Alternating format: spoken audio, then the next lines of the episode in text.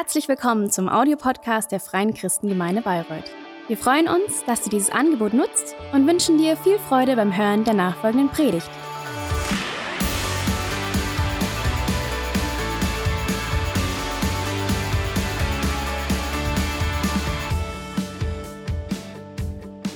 Ja, Tobi hat schon gesagt, wir starten am Montag mit 14 Tagen des Gebets, 6 Uhr. Ähm, ist eine Herausforderung auch für mich. Ähm, ich brauche ganz viel Kraft auch. Ähm, und Tobi hat auch schon so ein bisschen die Frage beantwortet, warum beten wir eigentlich? Also mal ganz ehrlich, warum betest du? Ähm, äh, doch bestimmt, weil du glaubst, dass Gebet hilft. Das Gebet etwas beeinflusst, etwas verändert. Das Gebet funktioniert. Ähm, das Gebet Gott zum Handeln bewegt. Das Gebet Wunder wirkt. Vielleicht hast du das schon erlebt und weißt, hey, ich habe gebetet oder jemand anderes hat für etwas gebetet und ich habe erlebt, Gott hat Großartiges getan. Ähm, wir glauben, dass unser Gebet den Himmel und Gottes Realität auf diese Erde bringt. Das Gebet Gottes Willen hier geschehen lässt. Und Gebet ist nicht einfach nur, dass wir zu Gott kommen, wenn wir etwas wollen, sondern Gebet heißt reden mit Gott, mit unserem Vater im Himmel. Reden ist, beten ist, ist Ausdruck unserer Beziehung zu Gott. Beten heißt mit Gott leben, Gott einladen, mit Gott rechnen jeden Tag. Und zu wissen, alles kann ich zu ihm bringen. Und das ist so eine großartige Möglichkeit. Und wenn wir nicht an die Kraft des Gebetes glauben würden, ganz ehrlich, könnten wir uns das Beten auch sparen. Weil es keinen Unterschied machen würde. Wenn Gebet nicht funktioniert, wenn Gebet nichts verändert, könnten wir es auch lassen oder es würde keinen Unterschied machen. Aber wir glauben an die Kraft des Gebets. Und ich weiß nicht, wie es dir geht, obwohl ich das weiß und immer wieder auch erlebe, ähm, fällt mir das Beten manchmal schwer und ich bin öfters müde und träge, als es mir lieb ist. Und so oft erwische ich mich dabei und, und sagen mal Christine und ich auch, hey, wir müssen mehr beten. Wir müssen mehr beten. Nicht, weil wir diese Idee haben, wir müssten etwas leisten, damit Gott das irgendwie belohnt und etwas tut. Nichts, von dem wir sagen, ja, weil das dazugehört und wir das einfach machen müssen. Nein, weil wir davon überzeugt sind, dass wenn wir mehr beten würden, ähm, sich so vieles verändern würde weil wir davon überzeugt sind, dass das Gebet so viel mehr möglich macht und dass da so viel mehr Potenzial ist. Und ihr Lieben, deswegen hätte ich gerne ein bisschen mehr Leidenschaft und, und noch mehr Begeisterung und Überzeugung beim Beten. Und ich würde mir auch ehrlich gesagt eine höhere Erfolgsquote wünschen. Ich bin nicht immer zufrieden mit den Ergebnissen. Ich würde mir mehr Power im Gebet wünschen. Warum? Weil Gebet ein echter Game Changer ist. Gebet macht einen Unterschied. Aber oft wissen wir nicht so richtig, wie wir beten sollen. Und weißt du, damit sind wir nicht alleine, sondern das ging schon den Jüngern damals so. Ich meine, die waren drei Jahre lang tagtäglich mit Jesus zusammen und trotzdem kommen sie irgendwann zu Jesus und sagen, Jesus, Sag uns, wie wir beten sollen. Wie, wie können wir richtig beten? Und Jesus gibt ihnen eine, eine Anleitung zum Beten in Form des Vaterunsers. Und es ist so großartig, wenn man dieses Gebet mal durchgeht, ähm, sich auf Gott auszurichten und, und das, worum es im Gebet wirklich auch geht. Ähm, ich liebe es, dass die Bibel voller Gebete ist, von ganz unterschiedlichen Menschen, von Männern und Frauen, die zu unterschiedlichen Zeiten in unterschiedlichen Situationen waren. Und wir, wir hören, wie sie beten in ihrer Situation, ganz ehrlich, ungeschminkt. Wenn du die Psalmen liest, David, wie er mit Gott spricht und, und wir sind oft so brav und zurückhaltend, aber wenn, wenn du liest, wie David betet oder auch andere Männer und Frauen in der Bibel, ist das sehr inspirierend und ermutigend und es hilft uns zu verstehen, wie wir beten können. Und eine Person, die uns im Neuen Testament als ein Vorbild im Gebet gezeigt wird, ist der Prophet Elia. Und diese Person wollen wir uns heute mal anschauen, beziehungsweise äh, wollen verstehen, warum Elia so als, als ein Vorbild dafür gesehen wird, wie wir beten können. Und wir finden das in Jakobus 5, im Neuen Testament Jakobus 5 ab Vers 16. Da heißt es, das Gebet eines gerechten Menschen. Das heißt, ein Mensch, der darum bemüht ist, Gott zu gefallen, hat große Macht und kann viel bewirken. Und dann kommt es, Elia war ein Mensch wie wir, wie du und ich. Doch als er darum betete, dass kein Regen fallen sollte, regnete es dreieinhalb Jahre lang nicht auf der Erde. Dann betete er um Regen und es regnete vom Himmel. Das Gras wurde grün und die Erde brachte wieder Früchte hervor. Jetzt denkst du, ja, ja, aber was genau war denn da? Damals, warum hat denn Elia gebetet, dass es aufhört zu regnen und dann hat er wieder gebetet, dass es wieder anfangen soll.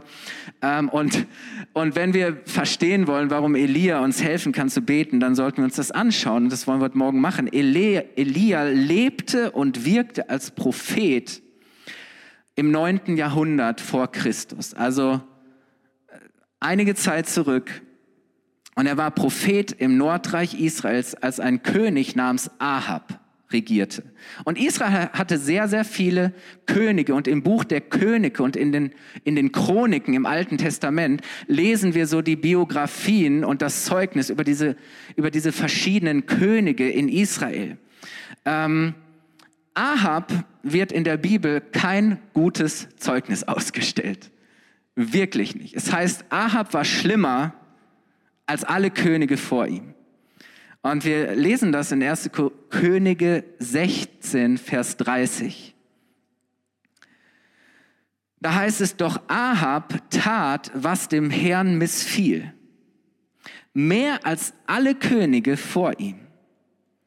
Und als genügte es noch nicht, nahm er auch noch Isabel, die Tochter von Edbal, dem König von Sidon, zur Frau und begann den Baal, also einen fremden Gott von anderen, aus anderen Nationen anzubeten. Er tat mehr, was den Zorn des Herrn, des Gottes Israels erregte, als alle Könige Israels vor ihm. Hey, ich weiß nicht, wie es dir gehen würde, wenn du solch einen König hast. Und wir lesen, dass dieser König keinen guten Einfluss auf das Volk hatte und dass das Volk mitgemacht hat. So. Auch sie fing an, den Gott Israels zu verlassen und diesen fremden Gott und diese Götzen anzubeten und, und ein Leben zu führen, das so weit weg von dem Leben war, das Gott sich eigentlich für sie wünschte. Und genau das war der Grund, warum Elia irgendwann betet, dass es in Israel nicht mehr regnet weil eben Ahab und das Volk Gott verlassen hatten, weil sie angefangen hatten, fremde Götter anzubeten, fremden Göttern zu dienen, weil sie nicht lebten, wie es Gott gefiel. Aber, und das ist jetzt der Schlüssel zu starkem Gebet, ich habe heute Morgen drei Punkte, drei kurze Punkte, die ein starkes Gebet ausmachen.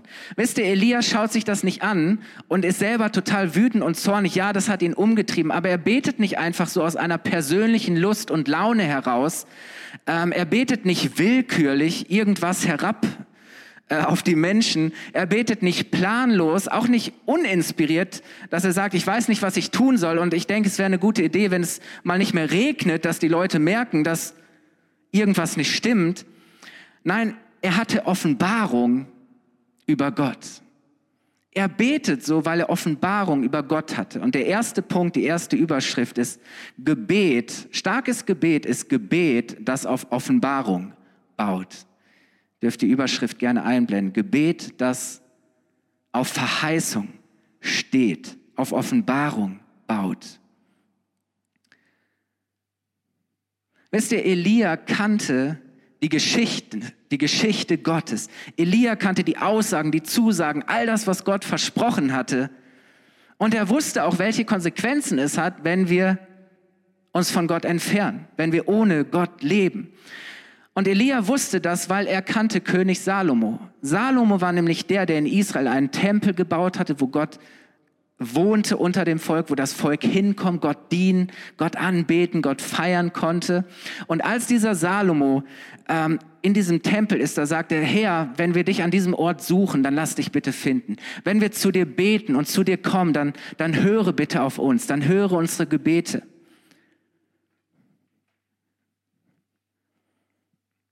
Und Elia wusste, dass König Salomo bei der Einweihung des Tempels genau darüber mit Gott gesprochen hatte, dass das, was jetzt gerade in Israel passierte, passieren könnte. Wir lesen das in 2. Chronik 6, Vers 26. Da betet Salomo zu Gott und er sagt, Herr, wenn dies und jenes passiert, aber wir zu dir umkehren und zu dir beten, dann höre und dann vergib uns. Und da heißt es, wenn der Himmel verschlossen bleibt und kein Regen fällt, weil dein Volk gegen dich gesündigt hat. Wisst ihr schon, Salomo spricht davon, hey, irgendwann wird es wahrscheinlich eine Zeit geben, in der der Himmel verschlossen bleibt, es nicht regnet. Warum? Weil dein Volk gegen dich gesündigt hat. Und wisst ihr, als das Volk sich jetzt zu Elias Zeit tatsächlich extrem von Gott und von seinem Weg abwendet, weiß Elia, was passieren muss. Elia weiß, was passieren wird. Und er kündigt es dem König Ahab an. Und er sagt, hey Ahab, das ist, was passieren wird. Das ist, wofür ich beten werde. Und wir lesen 1. König 17, Vers 1. Wir lesen heute viel Bibel. Das ist okay für euch, oder? Da heißt es, und Elia sagte zu Ahab, so wahr der Herr, der Gott Israels lebt, der Gott, dem ich diene, die nächsten Jahre wird weder Tau noch Regen fallen, es sei denn, ich ordne es an. Hey, ich meine, da kommt Elia zu diesem König und sagt, weißt du was? Es wird die nächsten Jahre nicht mehr regnen, weil ich es sage. Weil ich dafür beten werde, dass es so kommt. Ich meine, das ist schon heftig. Elia betet und tatsächlich es geschieht, es regnet nicht mehr.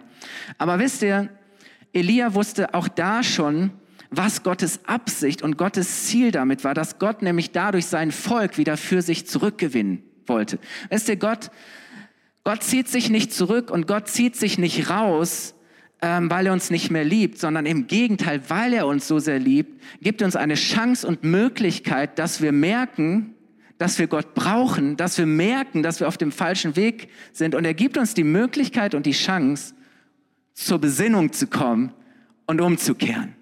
Wisst ihr, immer wenn, wenn, wenn Gericht Gottes kommt, ist, ist, ist darin immer schon der Weg und die Möglichkeit und die Chance zur Gnade. Das einzige Ziel und die Absicht ist, dass Gott sein Volk wieder dazu bringen möchte, zu ihm umzukehren, zu ihm zurückzukommen. Und das wusste Elia. Und deswegen betet Elia dann später, auch als das passiert, dass es wieder regnen soll. Wir kommen da später noch drauf. Und auch da bittet und betet er genau um das, was schon damals auch Salomos Gebet war. Wir haben den ersten Teil gelesen, als Salomo den Tempel einweiht, zu Gott kommt. Da sagt er, wenn der Himmel verschlossen bleibt, kein Regen fällt, weil dein Volk gegen dich gesündigt hat. Und dann geht es weiter. 2. Chronik 6, Abvers 26. Da heißt es dann, und wenn das Volk dann zu diesem Haus gewandt betet, und deinen Namen anruft und sich von seiner Sünde abwendet, weil du es bestraft hast, dann höre es im Himmel und vergib deinen Dienern, den Israeliten, ihre Sünde. Zeig ihnen, was sie nach deinem, wie sie nach deinem Willen leben können und lass es regnen auf dein Land, das du deinem Volk als Erbe anvertraut hast. Ist das nicht interessant, dass Salomo von Anfang an gesagt hat, Herr, wenn das passiert, aber dein Volk kommt, zu dir umkehrt, dann vergib ihn und dann heile ihr Land und lass es regnen. So, ich komme zum Punkt. Gott hatte Salomo damals versprochen, dass wenn das Volk wieder zu ihm betet, zu ihm zurückkommt, sich von seiner Sünde abwendet, erhören, vergeben und ihr Land, das Land wieder heilen. Das heißt, dass er Regen schenken wird. Ist das nicht eine großartige Perspektive? Und wisst ihr, Elias Gebet wegen dem Regen hat Kraft, weil es auf Offenbarung baut, auf der Verheißung, den Versprechen, den Zusagen Gottes. Er betet auf der Grundlage von Gottes Verheißung. Er betet und es regnet so lange nicht, bis er wieder betet. Und wisst ihr, Elia konnte so beten, weil er Gott kannte weil er um die Geschichte Gottes wusste, weil er Gottes Herz kannte, weil Gott sich schon längst gezeigt hatte, weil Gott schon längst gesprochen hatte. Und deswegen ist es so wichtig, dass wir Gott kennen und dass wir Offenbarung und Erkenntnis über Gott haben.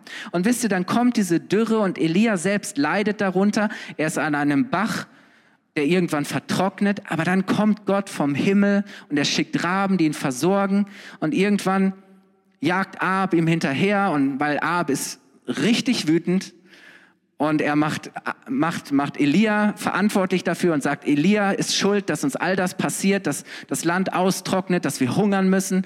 Und Elia flieht ins Ausland. Er ist Flüchtling und kommt bei einer Witwe unter, die selber nur ein kleines Kind hat, selber kaum etwas hat. Und Gott wirkt das Wunder und es ist genug Mehl und genug Öl im Topf. Es reicht. Es ist mehr als genug. Und irgendwann weiß Elia, jetzt ist es Zeit, dass ich nicht länger vor diesem König Ab weglaufe, sondern ich werde mich König Ab jetzt stellen. So hat mich dreieinhalb Jahre nicht gefunden, also lasse ich mich jetzt vorfinden. Ich mache mich auf den Weg ähm, und ich werde mich ähm, diesem König Ab stellen. Und als die beiden zusammentreffen, ähm, da sagt Ab, Elia, du bist schuld und du bist verantwortlich für all das. Und, und Elia sagt, stopp, Ab. All das ist passiert, weil du und das Volk sich von Gott abgewendet habt, weil ihr gesündigt habt. Deswegen ist all das passiert. Und wisst ihr, dann tut Elia folgendes. Viele von euch kennen die Geschichte. Er sagt zu Ab, ruf all deine tollen Baals-Propheten zusammen. 450 Propheten. Und versammel das ganze Volk Israel an diesem, an dem Berg Kamel. Und dann bauen wir auf der Mitte, mittendrin ein Altar, und wir tun Holz drauf und wir bereiten ein Opfer vor und der Gott, der kommt vom Himmel und mit Feuer antwortet und dieses Opfer verzehrt, ist der wahre Gott. So, Elia sagt, weißt du was, jetzt kommt der finale Showdown. Darum, wer hier wirklich der wahre Gott ist. Ich meine, das ist kühn, oder? Und die Baals-Propheten machen stundenlang ein Theater und, und sie schreien und rufen und probieren alles. Sie ritzen sich und meinen, wenn sie sich selber irgendwie wehtun, kommt Gott. Und sie machen ein, ich hätte fast gesagt, ein Affentheater. Und Elia ist noch so ein, und er macht sich lustig und sagt, ja, vielleicht müsst ihr lauter schreien und vielleicht müsst ihr noch mehr machen, weil euer Gott gerade austreten ist, der sitzt auf dem, äh, auf dem Pott und vielleicht müsst ihr ihn lauter rufen. Ich meine, das ist verrückt, oder? Weil ich meine, Elia stand ziemlich alleine da.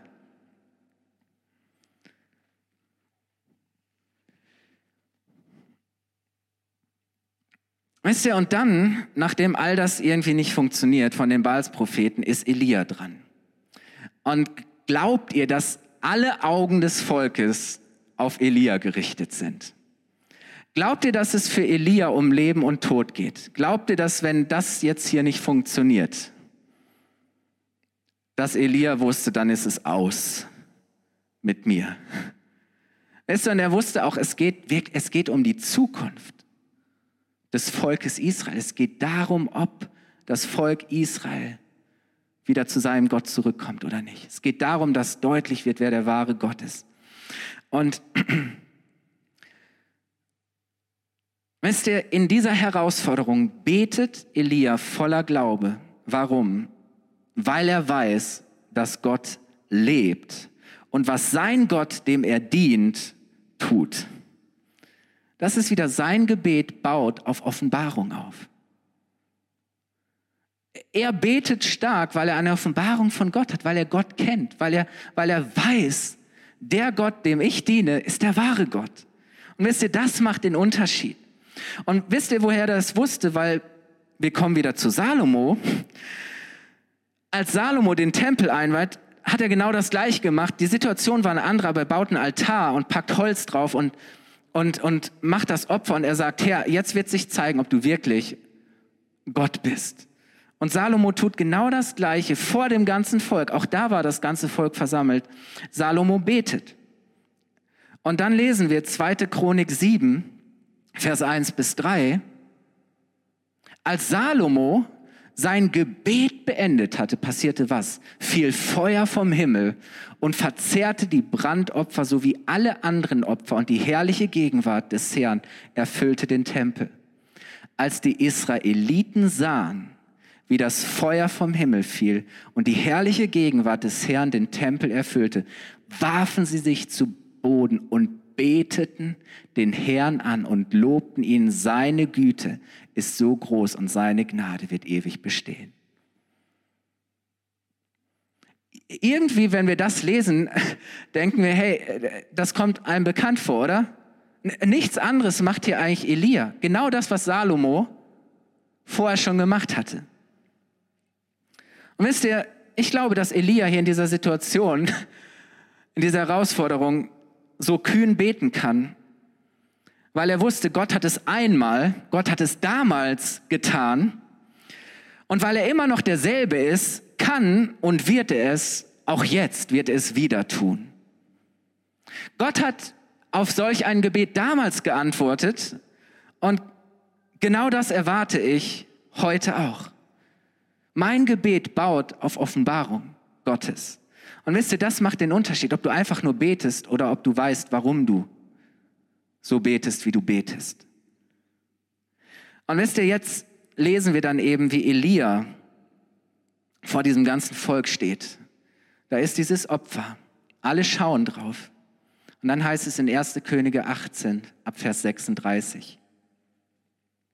1. Könige 18 ab Vers 36.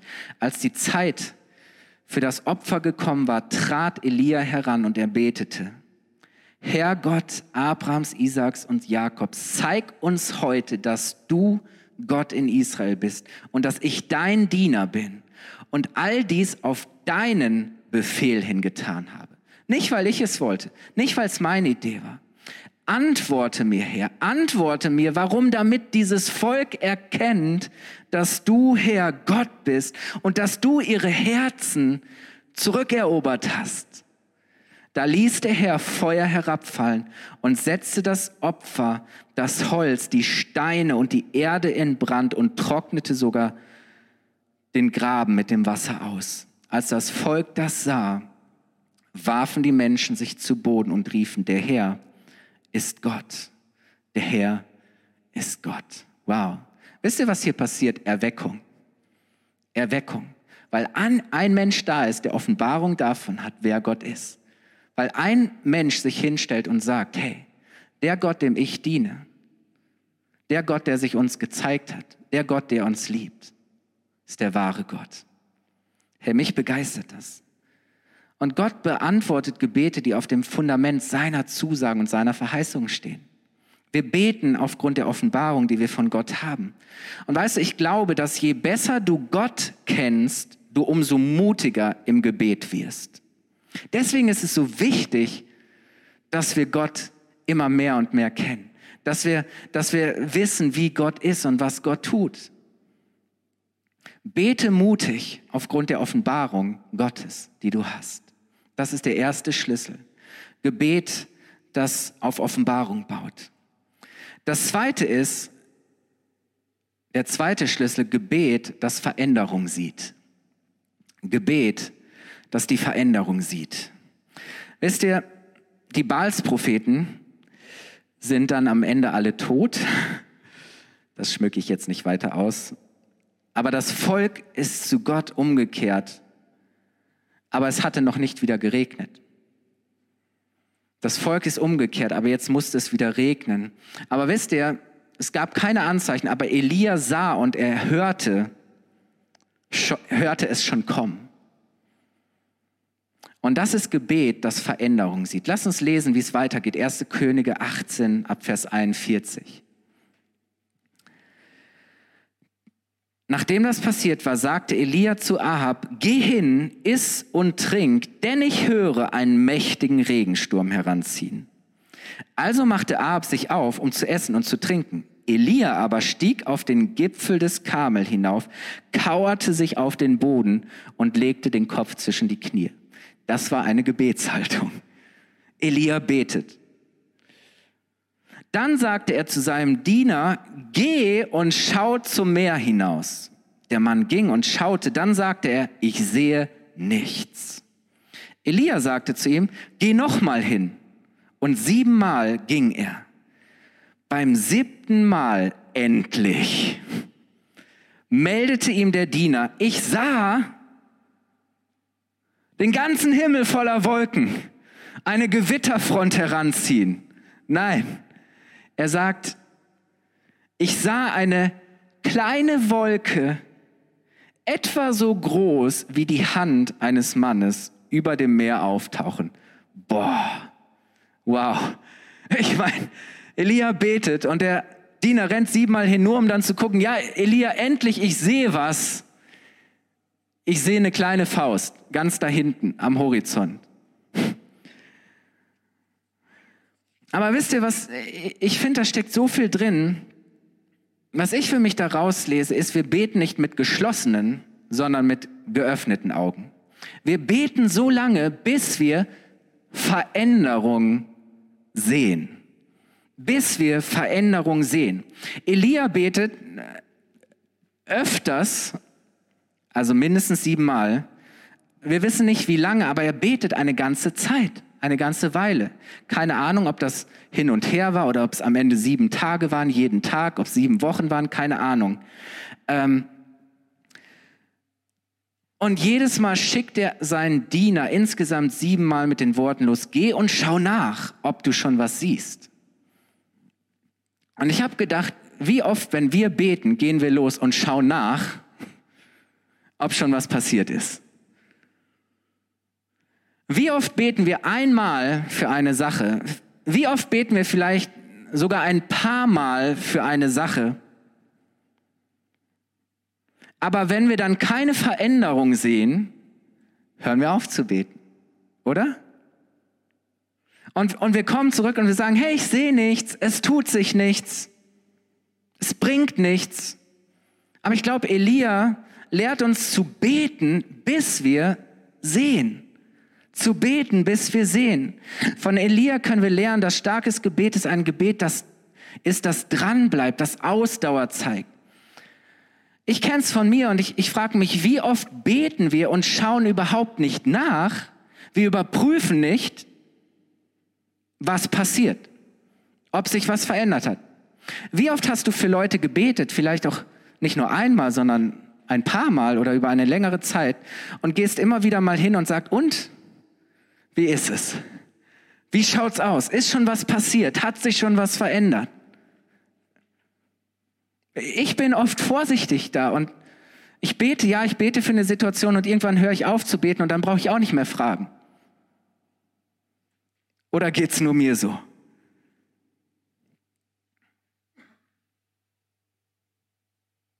Wie oft fängt vielleicht was Kleines an? Wir beten lange, immer wieder und, und dann auf einmal sehen wir eine ganz kleine Veränderung. Ein kleines Zeichen dafür, dass vielleicht doch mehr daraus werden könnte. Dass Gott vielleicht doch anfängt, im Kleinen etwas zu tun und zu verändern.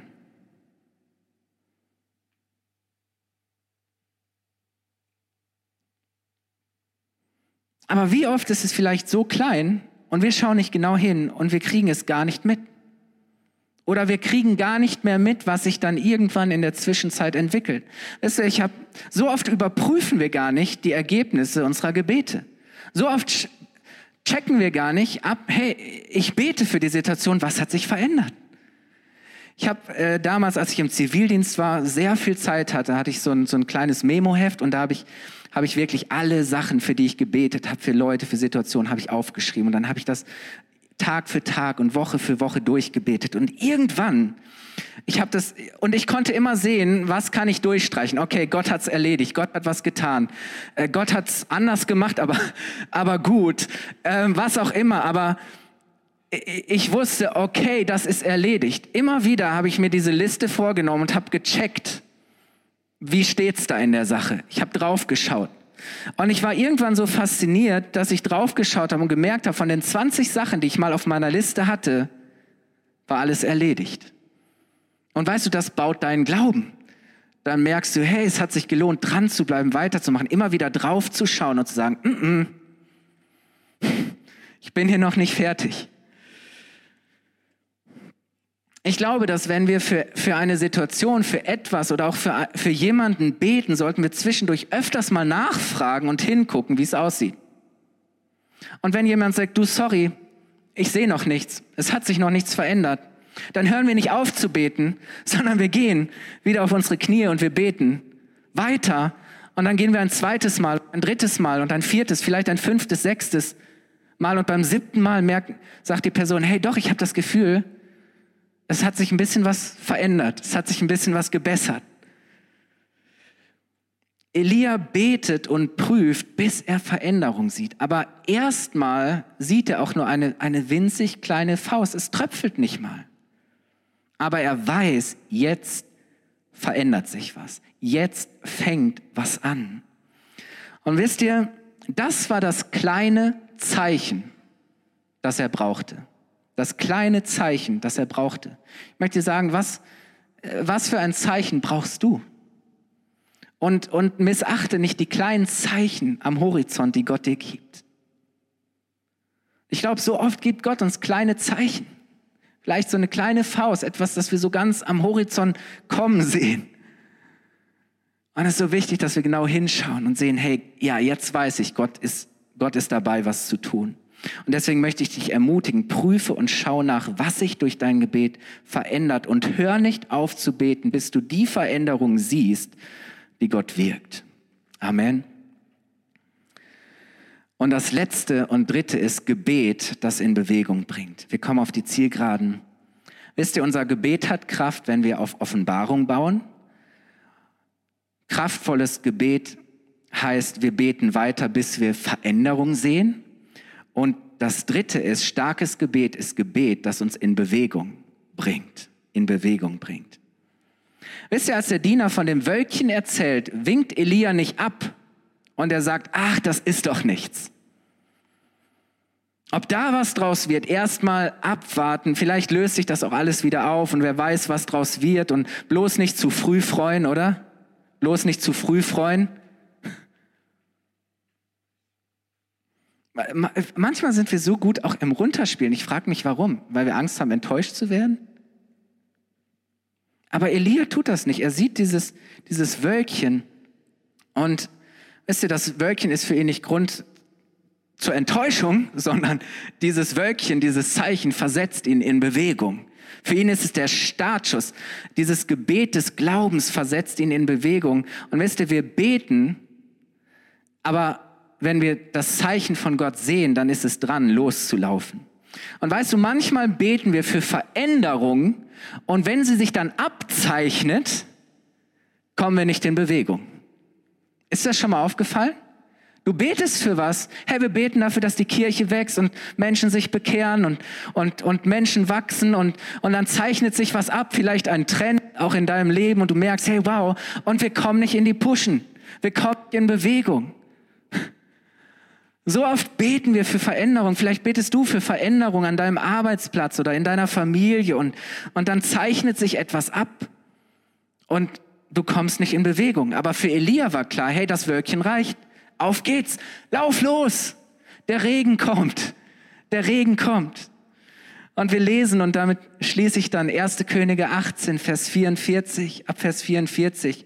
Als der Diener kommt und ihm diese Botschaft gibt, 1. Könige 18, 44 bis 46.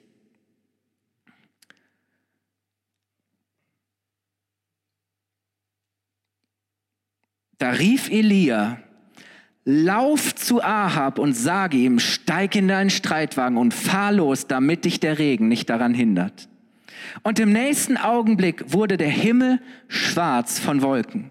Ein heftiger Wind kam auf und brachte starken Regen und Ahab bestieg seinen Wagen und fuhr nach Jesreel. In diesem Augenblick kam die Kraft des Herrn über Elia. Er gürtete seinen Mantel und lief den ganzen Weg nach Jesreel vor Ahab her. Ich, frage mich, wie das geht. Ahab mit, mit Wagen und Pferden und, und Elia sagt, okay, ich lauf mal los.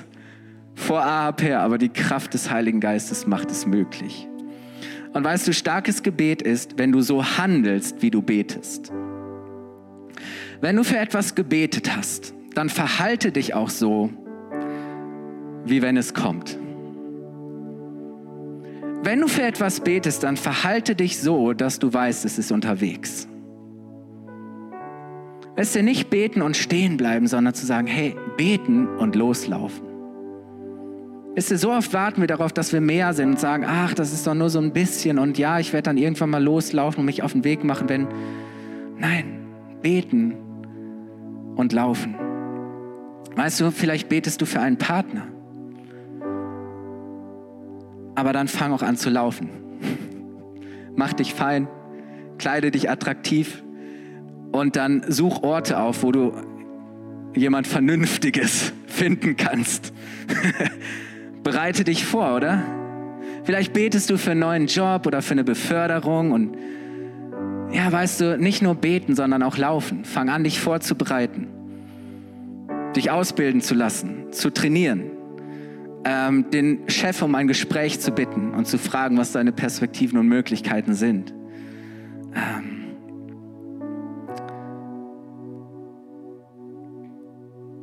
Beten heißt laufen. Beten heißt vorauseilen in der Erwartung, hey, Gott kommt und Gott wird etwas Großartiges tun. Beten heißt erwarten und sich vorbereiten. Beten heißt nicht stehen bleiben, sondern anfangen und loslaufen. Und deswegen, und lass uns aufstehen, gemeinsam jetzt, möchte ich dich ermutigen, möchte ich uns ermutigen auch für die nächsten Tage, für die nächsten 14 Tage auch des Gebets. Herr, wisst ihr, unser Gebet hat Power und unser Gebet ist stark, wenn es auf Offenbarung Gottes baut. Wenn es auf der Offenbarung, die wir über Gott haben, baut, weil wir auf seiner Verheißung, auf seinen Zusagen, auf seinen Versprechen stehen, weil wir wissen, hey, unsere Gebete bringen Gottes Geschichte voran. ist der starkes Gebet ist Gebet, das Veränderung sieht, das die Zeichen erkennt. Starkes Gebet ist Gebet, das nicht nach sechsmal aufhört, sondern immer wieder hingeht und sagt, hey, Tut sich was? Wie schaut's aus? Ich bleib dran, ich bete weiter. Starkes Gebet ist ein Gebet, das, das uns nicht stehen bleiben lässt, sondern ein Gebet, wo wir sagen, hey, es geht los. Ich lauf los. Ich mache mich auf den Weg. Ich bereite mich vor, weil ich etwas erwarte von Gott. Weil ich sehe, wie Gott sich bewegt, fange ich an, mich zu bewegen. Und was auch immer gerade dein Ding ist, wo du merkst, hey, ich muss wieder anfangen zu beten. Wo wir auch jetzt in den nächsten 14 Tagen zusammenkommen und sagen, hey, ich fühle mich vielleicht morgens um 6 Uhr schwach. Trotzdem ist mein Gebet stark. Weil ich habe eine Offenbarung über das, was Gott tun möchte. Ich habe eine Offenbarung darüber, wer Gott ist. Ich bete und wir beten hier die nächsten zwei Wochen, bis wir die Veränderung sehen, die Gott versprochen hat. Ja, und wir beten nicht und bleiben stehen, sondern wir beten und während wir beten, laufen wir schon mal los, oder? Wollen wir das tun? Ich möchte dich dafür segnen. Lass uns die Augen schließen. Vater, ich danke dir, dass du uns mit dem Gebet die Möglichkeit gegeben hast, dass du hineinkommst in Situationen und dass du etwas veränderst, dass du etwas bewirkst. Ich danke dir, dass Gebet der Game Changer ist. Herr, ich danke dir, dass du uns gelehrt hast und dass du uns ermutigst zu beten im Vertrauen auf dich. Ich danke dir, Herr, dass unser Gebet wirklich auf dem Fundament deiner Zusagen steht, Herr. Dass wir mutig beten können Vater, ich danke dir, dass du jetzt jeden damit segnest, neu auf seine Situation zu schauen, zu überprüfen, wo, wo es Veränderungen braucht, zu schauen, Herr, wo du vielleicht schon längst angefangen hast, Dinge zu verändern und zu sagen, ich bleibe dran und ich gehe wieder auf die Knie und ich werde weiter beten. Herr, aber wenn wir sehen, dass du anfängst, etwas zu tun, dass wir nicht stehen bleiben, sondern dass wir anfangen, loszulaufen und im Glauben zu gehen, Herr, vorauszueilen, Herr, weil wir einfach schon sehen, was du tust. Vater, ich bete, dass du jeden ermutigst. Und wenn du heute Morgen hier bist und du merkst, hey, mir ging es so wie, wie dem Volk und, und ich bin meinen eigenen Weg gegangen, ich habe mich von Gott abgewendet und da ist Sünde in mein Leben gekommen, Dinge, die mich von Gott trennen, von Gott wegbringen. Aber ich möchte neu Gott einladen, dass er der Herr in meinem Leben ist. Ich möchte ganz neu mich ihm hingeben und ihm dienen und nicht irgendwelchen anderen Göttern und Ideen, und, sonstigem hinterherrennen, dann möchte ich dir heute Morgen die Möglichkeit geben, Gott in dein Leben einzuladen und eine Entscheidung zu treffen, mit Gott zu leben. Wir haben die Augen geschlossen und wenn du heute Morgen hier bist und sagst, ich möchte Ja sagen zu einem Leben mit Gott, dann werde ich für dich beten und Gott wird in dein Leben reinkommen und wird dich verändern.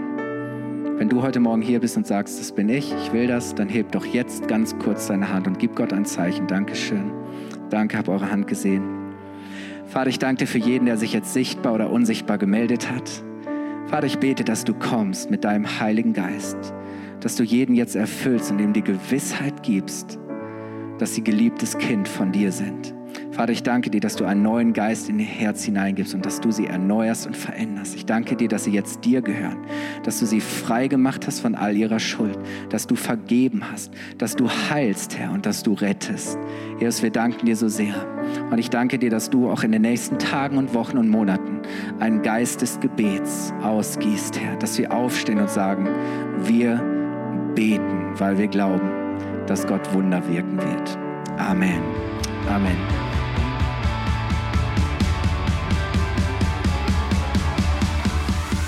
Hat dir die Predigt gefallen? Gerne kannst du sie mit Freunden teilen oder uns einen kurzen Kommentar hinterlassen. Noch mehr würden wir uns aber freuen, dich persönlich kennenzulernen. Du bist herzlich eingeladen, einen unserer Gottesdienste am Sonntag zu besuchen. Alle Infos findest du unter www.fcg-bayreuth.de. Dort kannst du uns auch eine persönliche Nachricht schreiben, wenn du mehr über ein Leben mit Jesus erfahren möchtest oder andere Fragen zum christlichen Glauben hast. Bis zum nächsten Mal. Ade!